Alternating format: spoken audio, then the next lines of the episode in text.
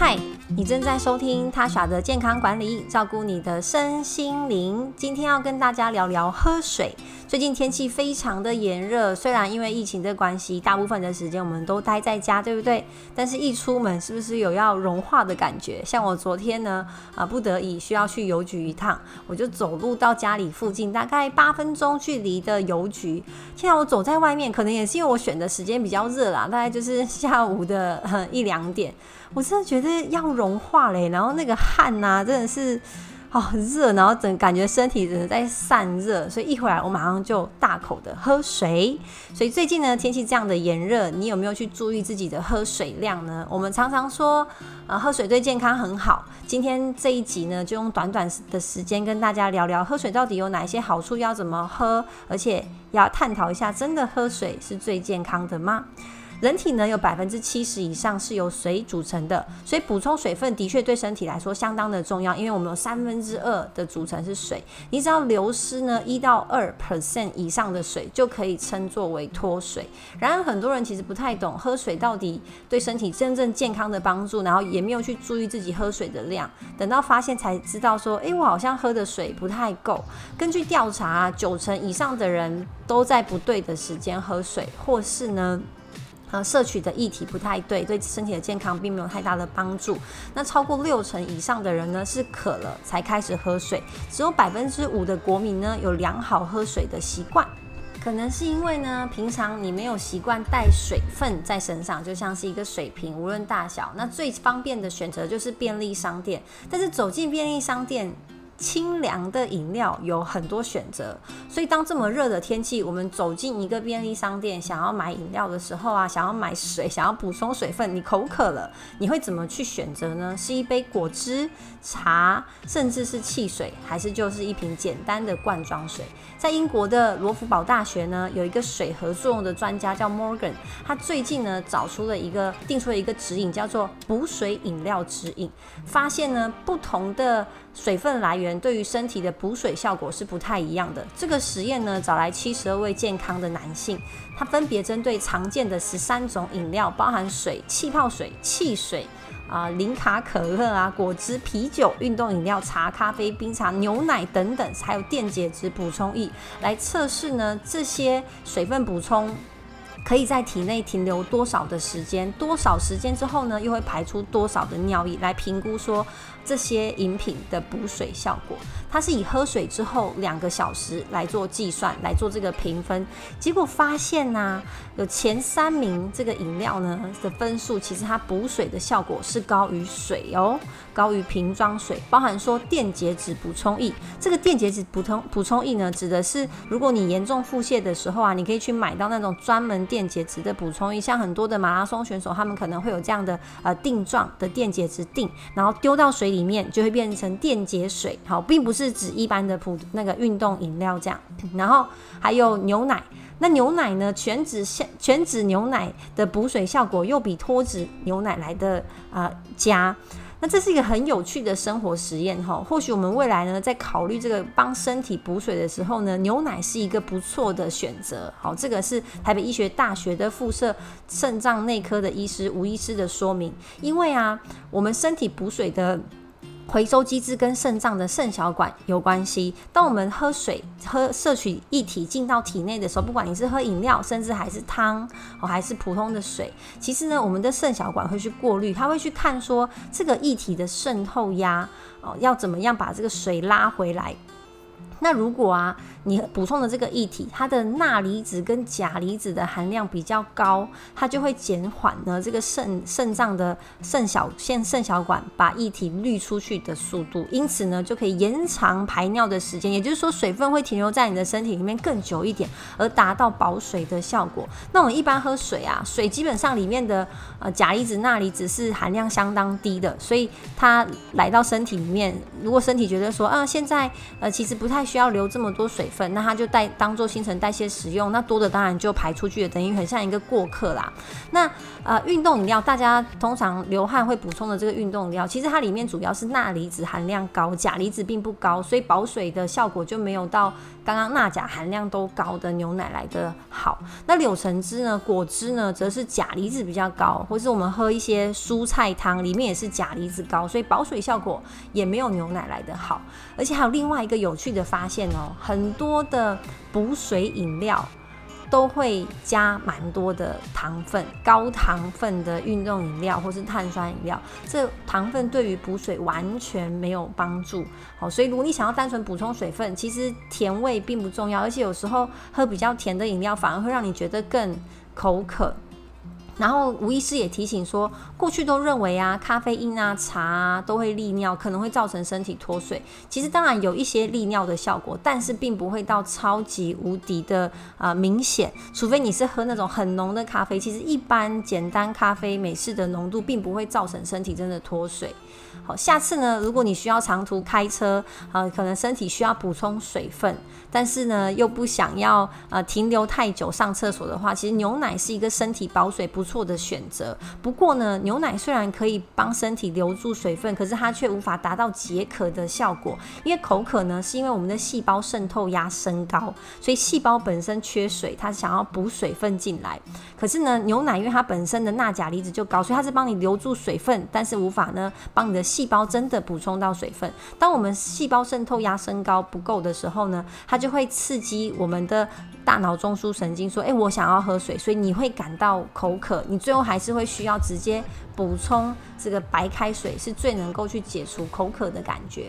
那么喝水对于健康的好处有哪一些呢？我相信大家不知道，我们在网络上看过一个照片，就是一个对照的照片，就是有一些可爱的网友啊，他们就做一个呃喝水挑战，每天呢喝两千到三千 CC 的水，然后去拍照对照自己的皮肤啊、精神啊，甚至呃细纹等等之类的比较。那我在网络上有找到蛮多，你们只要打喝水实验照片之类的，就其实蛮多的。虽然你非常难去追究每一张照。片的真实性，但是这样看起来真的，呃，大部分来看是真的很有效，甚至各位啊，蛮鼓励我们一起来拿自己当这个实验，就是在连续喝大量的水、足够的水的一个月之后呢，很多人都表明说自己的细纹啊、精神啊、皮肤啊，甚至斑点都有所的改善。那根据实验来看，哈，啊，根据很多一些研究来看，其实喝单纯帮身体补水。的好处呢，包含说可以增加大脑的反应。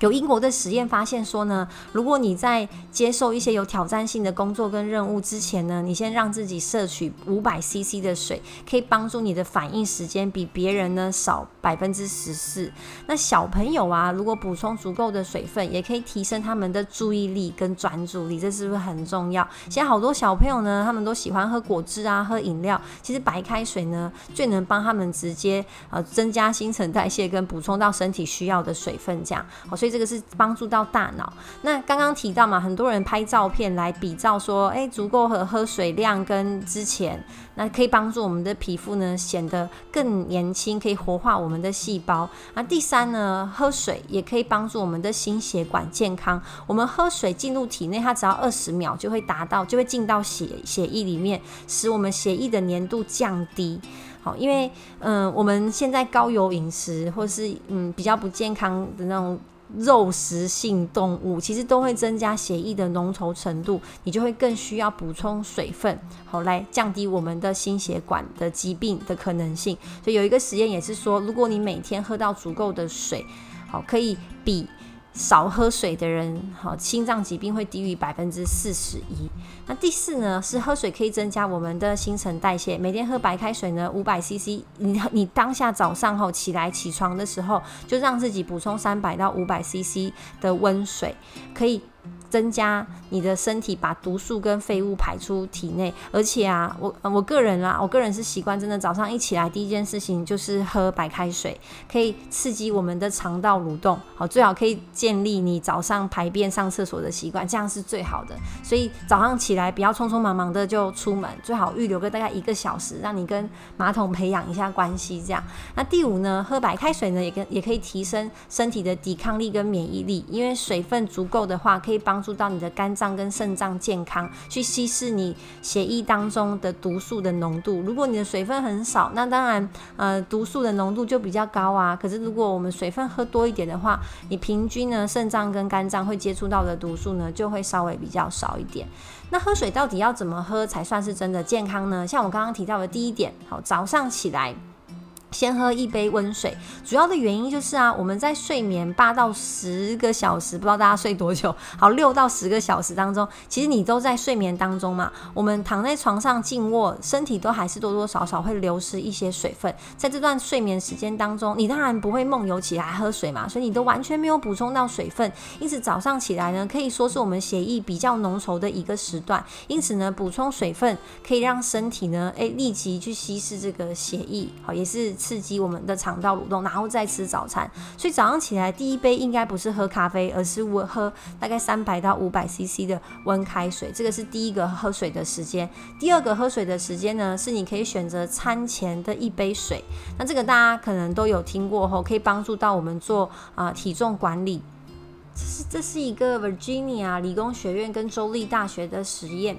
他呢，将受试者随机分成两组，两组呢都被要求要吃健康的饮食，吃三个月。但是其中一组呢，在饭前半个小时喝五百毫升的水，结果显示呢，有喝水的那一组比另外一组减重更多，都一样的饮食内容，但是你餐前只要多喝一杯水，你的减重效果就会更好。那而且他们两组受试者很有趣哦，每天都被要求要走一万步。好，不过呢，你也很难真的去要求受试者百分之百的遵守。结果发现啊，有喝水的那一组，他在这个要求上会坚持更久。这教授就猜测说，嗯，可能是因为啊，啊，轻度的一到两 percent 身体的脱水其实很常见，但是大部分的人都没有去意识到，你要等到你真的有口渴的感觉，你才会习惯去喝水。但是这些轻度的脱水的情况，有可能会影响到我们的情绪跟我们的能量的水平。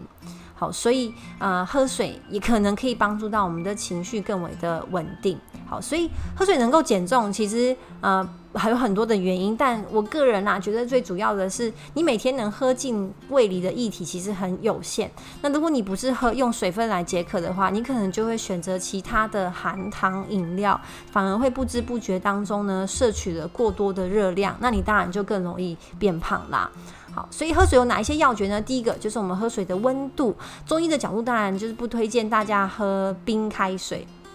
都说要常温或是热水嘛，对不对？但其实过热跟过或过冰对身体来说都不是很好，尤其是有些人说啊，冰水可以帮忙减肥，因为可以促进新陈代谢跟燃烧热量。的确，这个说法是存在的。不过这个效果呢，只有一点点，因为我们是恒温动物嘛，所以冰水来到身体内的时候呢，身体为了要去平衡这个温度，就需要消耗热量去提高这个你喝进来冰水的温度，这样以免身体的体温被降低。好，所以这个我建议大家，冰水你要稍微。解热消暑是可以，但是。不是以减重来做目的哈，就是我们喝常温常温水其实就非常的 OK。然后第二呢是不要口渴了才喝水，尽量呢把你喝水的时间分开拆开。第一个时间就是刚刚前面有提到的，就是啊、餐前跟醒来的时候。那其他时间什么时间好呢？好，下午的时候大概三到五点是我们最适合喝水的时间哦，因为这时候你工作到一半可能太过专注，常常就会忘记补充水分，也没有起来走动。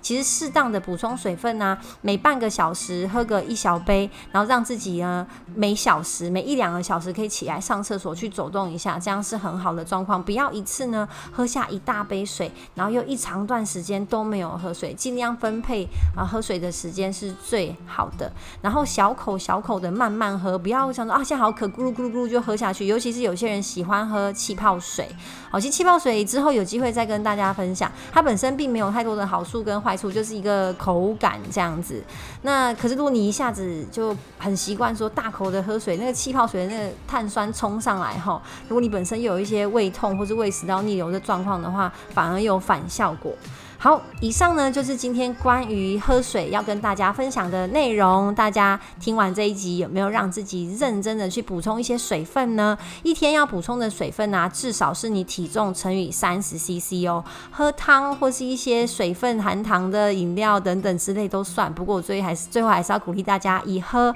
白开水为主，一天喝至少体重乘以三十 CC。如果有运动或是外出走动流汗的话，可以喝到更多。以上呢。内容跟大家分享，如果你觉得很帮助、很有实、很实用的话呢，帮我分享给你更多的朋友，到 Facebook 呢，或是 IG 跟我互动。我们下次见，拜拜。